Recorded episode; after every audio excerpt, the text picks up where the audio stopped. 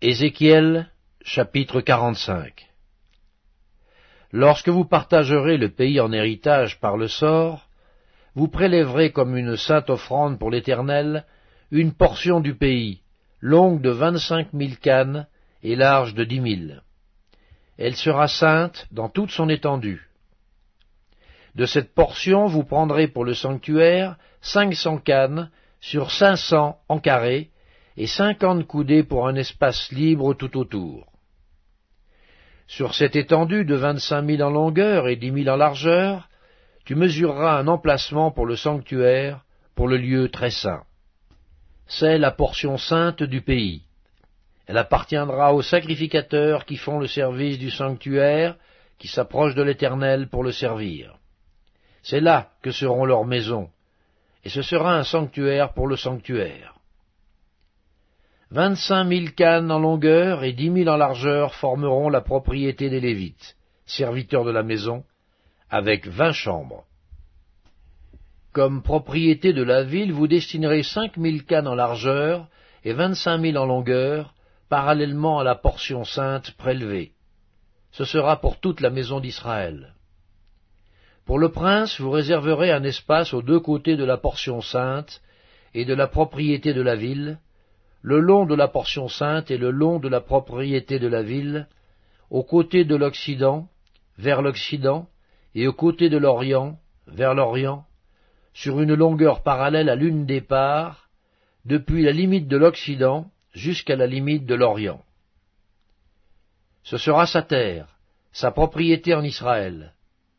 Et mes princes n'opprimeront plus mon peuple, mais ils laisseront le pays à la maison d'Israël, selon ses tribus. Ainsi parle le Seigneur l'Éternel.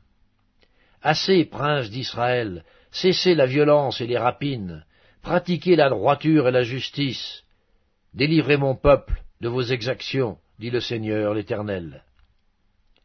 Ayez des balances justes, un épha juste et un bat juste.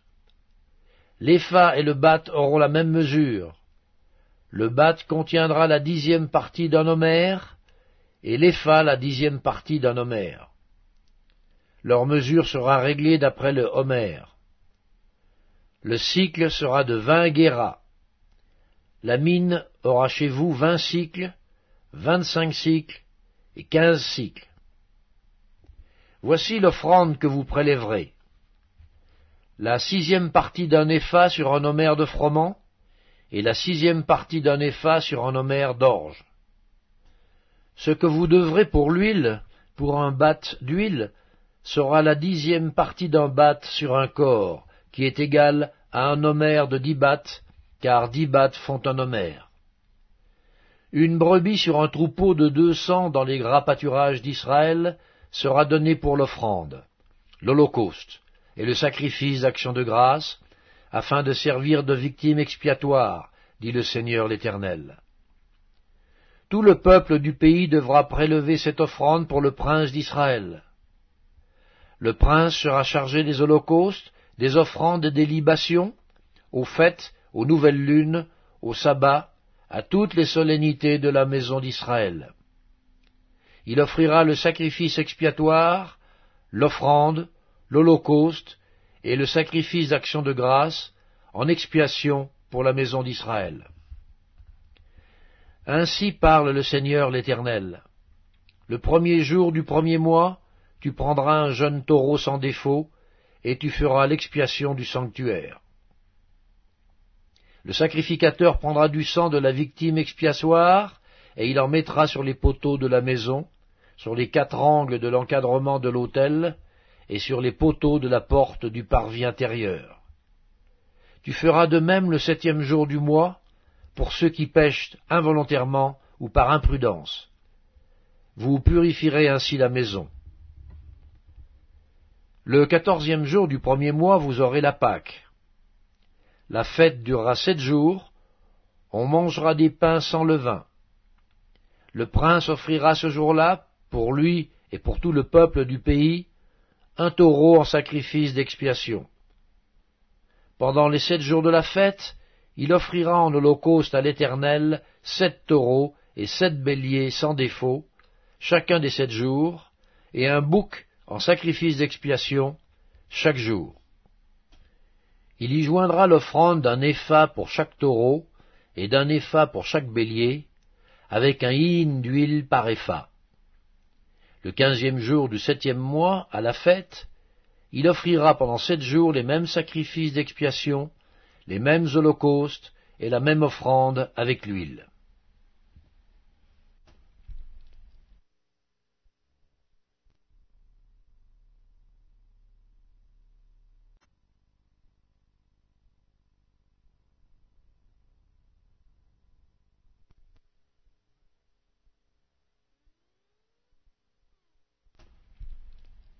Ézéchiel chapitre 46 Ainsi parle le Seigneur l'Éternel. La porte du parvis intérieur, du côté de l'Orient, restera fermée les six jours ouvriers. Mais elle sera ouverte le jour du sabbat, elle sera aussi ouverte le jour de la nouvelle lune. Le prince entrera par le chemin du vestibule de la porte extérieure, et se tiendra près des poteaux de la porte. Les sacrificateurs offriront son holocauste et ses sacrifices d'action de grâce. Il se prosternera sur le seuil de la porte, puis il sortira, et la porte ne sera pas fermée avant le soir. Le peuple du pays se prosternera devant l'Éternel à l'entrée de cette porte, au jour de sabbat et aux nouvelles lunes. L'holocauste que le prince offrira à l'Éternel le jour du sabbat sera de six agneaux sans défaut et d'un bélier sans défaut. Et son offrande, d'un épha pour le bélier, et de ce qu'il voudra pour les agneaux, avec un hin d'huile par épha. Le jour de la nouvelle lune, il offrira un jeune taureau sans défaut, six agneaux et un bélier qui seront sans défaut. Et son offrande sera d'un épha pour le taureau, d'un épha pour le bélier, et de ce qu'il voudra pour les agneaux, avec un hin d'huile par épha. Lorsque le prince entrera, il entrera par le chemin du vestibule de la porte, et il sortira par le même chemin. Mais lorsque le peuple du pays se présentera devant l'Éternel, aux solennités, celui qui entrera par la porte septentrionale pour se prosterner, sortira par la porte méridionale, et celui qui entrera par la porte méridionale sortira par la porte septentrionale. On ne devra pas s'en retourner par la porte par laquelle on sera entré, mais on sortira par celle qui lui est opposée. Le prince entrera parmi eux quand ils entreront, et sortira quand ils sortiront. Aux fêtes et aux solennités, l'offrande sera d'un épha pour le taureau, d'un épha pour le bélier, et de ce qu'il voudra pour les agneaux, avec un hin d'huile par épha. Si le prince offre à l'Éternel un holocauste volontaire ou un sacrifice volontaire d'action de grâce, on lui offrira la porte qui est du côté de l'Orient, et il offrira son holocauste et son sacrifice d'action de grâce, comme il doit le faire le jour du sabbat. Puis il sortira et l'on fermera la porte après qu'il sera sorti. Tu offriras chaque jour en holocauste à l'Éternel un agneau d'un an, sans défaut. Tu l'offriras tous les matins. Tu y joindras pour offrande, tous les matins, un sixième d'épha et le tiers d'un hin d'huile pour pétrir la farine. C'est l'offrande à l'Éternel, une loi perpétuelle, pour toujours. On offrira tous les matins l'agneau et l'offrande avec l'huile, comme holocauste perpétuel. Ainsi parle le Seigneur l'Éternel. Si le prince fait à l'un de ses fils un don pris sur son héritage, ce don appartiendra à ses fils, ce sera leur propriété comme héritage. Mais s'il fait à l'un de ses serviteurs un don pris sur son héritage, ce don lui appartiendra jusqu'à l'année de la liberté, puis il retournera au prince, ses fils seuls posséderont ce qu'il leur donnera de son héritage. Le prince ne prendra rien de l'héritage du peuple. Il ne le dépouillera pas de ses possessions. Ce qu'il donnera en héritage à ses fils, il le prendra sur ce qu'il possède, afin que nul parmi mon peuple ne soit éloigné de sa possession. Il me conduisit par l'entrée qui était à côté de la porte, dans les chambres saintes destinées aux sacrificateurs, vers le septentrion. Et voici, il y avait un lieu dans le fond du côté de l'Occident. Il me dit, C'est le lieu où les sacrificateurs feront cuire la chair des sacrifices de culpabilité et d'expiation, et où ils feront cuire les offrandes, pour éviter de les porter dans le parvis extérieur et de sanctifier le peuple. Il me conduisit ensuite dans le parvis extérieur et me fit passer vers les quatre angles du parvis. Et voici, il y avait une cour à chacun des angles du parvis. Aux quatre angles du parvis, il y avait des cours voûtées, longues de quarante coudées et larges de trente. Toutes les quatre avaient la même mesure dans les angles. Un mur les entourait toutes les quatre, et des foyers étaient pratiqués au bas du mur tout autour. Il me dit, Ce sont les cuisines où les serviteurs de la maison feront cuire la chair des sacrifices offerts par le peuple. Épître de Jacques, chapitre 4 D'où viennent les luttes et d'où viennent les querelles parmi vous? N'est-ce pas de vos passions qui combattent dans vos membres? Vous convoitez et vous ne possédez pas. Vous êtes meurtriers et envieux, et vous ne pouvez pas obtenir. Vous avez des querelles et des luttes, et vous ne possédez pas parce que vous ne demandez pas. Vous demandez et vous ne recevez pas parce que vous demandez mal, dans le but de satisfaire vos passions. Adultère que vous êtes, ne savez-vous pas que l'amour du monde est inimitié contre Dieu? Celui donc qui veut être ami du monde se rend ennemi de Dieu. Croyez-vous que l'Écriture parle en vain? L'Esprit qui habite en nous a des désirs qui tentent à l'envie. Il accorde au contraire une grâce plus excellente.